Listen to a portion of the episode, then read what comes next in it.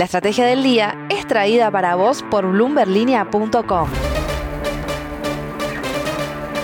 Muy buenos días, estrategas. Soy Francisco Aldaya, editor de BloombergLinea.com en Argentina, y hoy les voy a contar las tres noticias más importantes para que arranquen su día. Además, como todos los miércoles, un expreso financiero, hoy con el Head of Equity Research en Invertir en Bolsa, Ignacio Sniechowski. Como siempre, no te olvides de darle clic al botón para seguir a este podcast, de compartir este capítulo y de activar las notificaciones.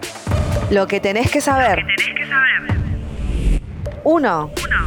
Las reservas brutas del Banco Central cayeron ayer por debajo de los 22 mil millones de dólares, la primera vez que esto sucede en casi 20 años. Y el motivo por el cual se cruzó esta barrera clave desde lo psicológico fue el pago de unos 2.750 millones de dólares al FMI, para el cual el gobierno habría usado DEX, es decir, la propia moneda del fondo, y parte del swap de monedas con China. De acá al balotage queda otro pago al fondo menor a los 800 millones de dólares, para el cual seguramente se use otra vez el swap, en otras palabras, reemplazar deuda con el FMI por deuda con China. Esto a no ser que Massa vuelva a acudir a algún banco de desarrollo por un nuevo crédito. Dicho todo esto, la pregunta que nos hacemos ahora es si en esta situación de precariedad de reservas se pueden empezar a reactivar los dólares paralelos.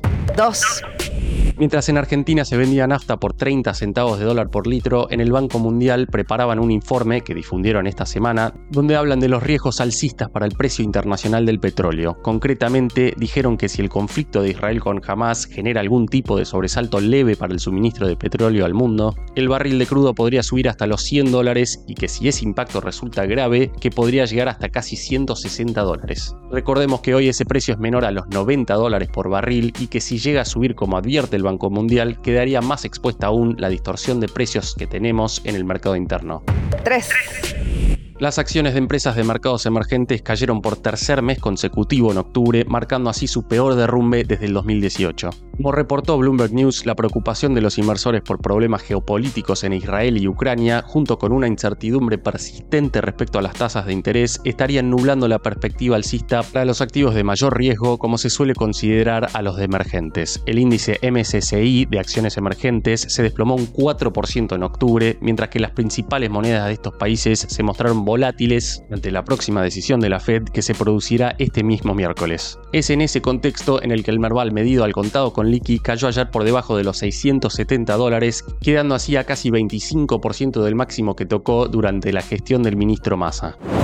Antes de pasar al expreso financiero, veamos rápidamente cómo van a abrir hoy los mercados. El S&P Merval cayó 2,1% ayer, fue una jornada más roja que verde para las acciones argentinas en Wall Street, con caídas de hasta 8,6% para Denor y 7 subas de hasta 3,9% para Despegar. El dólar blue cerró en 920 pesos, el MEP en 851 y el contado con liqui en torno a los 860 pesos.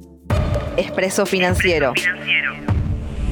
Y ahora una breve entrevista con Ignacio Sniechowski, Head of Equity Research en Invertir en Bolsa. Nacho, bienvenido al podcast, muchas gracias por estar. En primer lugar, ¿cuáles son tus principales conclusiones respecto a la caída del Merval en dólares desde las generales? La caída que viene registrando el S&P Merval responde nuevamente a un escenario en el cual se buscó cobertura en el mercado de acciones y bueno, convalidando evaluaciones que no se condicen con la situación macro e incluso con los niveles de riesgo país que se observan. Tal vez a diferencia del sell-off anterior, hoy el mercado creo que comienza a factorizar un potencial triunfo de masa, que no sería tal vez el mejor escenario para el equity argentino en el mediano y largo plazo.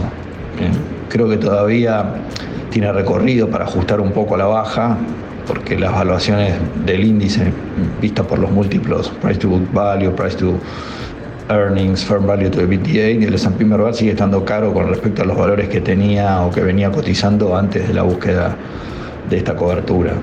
Y después hacia adelante creo que el mercado se va a ir moviendo al compás de cómo vayan dando las encuestas. ¿no? Un masa ganador se traduce en políticas menos disruptivas y por tanto un entorno macro más complicado para las compañías argentinas y un Milley con más probabilidades te presenta a mediano plazo tal vez más potencial de upside, ¿no?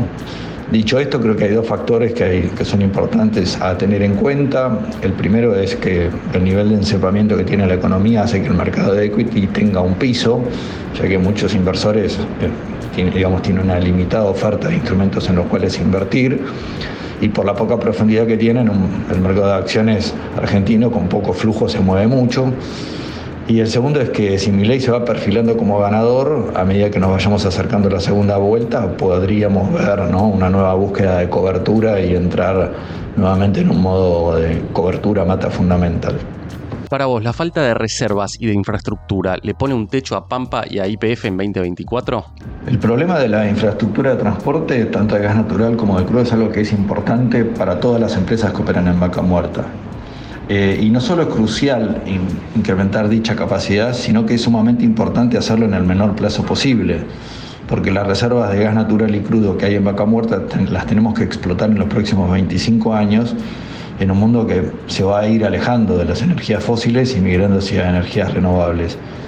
Ahí, si bien ambas, ambas empresas operan en el segmento del gas, son dos empresas que presentan grandes diferencias. YPF tiene un componente de ruido político muy grande que Pampa no tiene, y en ese sentido me gusta más Pampa que YPF, ¿no? Pampa tiene una muy buena exposición a vaca muerta, con la participación que tiene en TGS, tiene exposición al negocio de gas natural licuado y al midstream o el traslado de gas que hace justamente TGS en toda la zona de vaca muerta. Tiene un 12% de la capacidad instalada de generación, con una fuerte visión de expandirse en energías renovables y vía su participación en Transener, exposición al transporte de energía en alta tensión. Pampa me parece un play que es más completo a largo plazo y que queda fuera de la política y eso la verdad que en este contexto me parece que es algo crucial. Y la última, Nacho, ¿qué rol deberían tener las tecnológicas como Globant y Meli en un portfolio de equity argentino? Sin duda son dos empresas, tanto Meli como Globant, que más allá de ser unicornios, son empresas ya que son regionales y multinacionales y que te ayudan en algún punto a hechear el riesgo argentino. Mercado Libre, en especial Meli, es una empresa que considero que tiene un potencial enorme, un management excelente, una evaluación atractiva y además un nicho de mercado muy, muy interesante para desarrollar en Latinoamérica. También a la hora de invertir hay que tener en cuenta que no es un instrumento para cualquier inversor, ya que localmente se cotizan bajo como CDRs y hay muchos inversores que tienen ciertas restricciones para operarlos y con lo cual si lo que necesitamos es hedgear riesgo argentino, también podemos tener una opción local en la bolsa como es eh, Texaro, Ternium Argentina, que tiene un 20% de las operaciones de México y un 6% de la de Brasil, pero sin duda como tecnológicas, como sector tecnológico, la verdad que Globant y Meli, sobre todo Meli, son empresas que me gustan mucho y les veo mucho potencial a largo plazo y una muy buena evaluación en el caso de Meli. Muchas gracias Nacho, seguimos en contacto. La frase del día. Antes de irnos, escuchemos lo que dijo ayer Sergio Massa sobre las petroleras con estaciones de servicio. Quieren forzar un aumento del 40% y no lo voy a permitir. Para vos, ¿es correcto que el gobierno subsidie tanto al combustible? Déjamelo saber en los comentarios.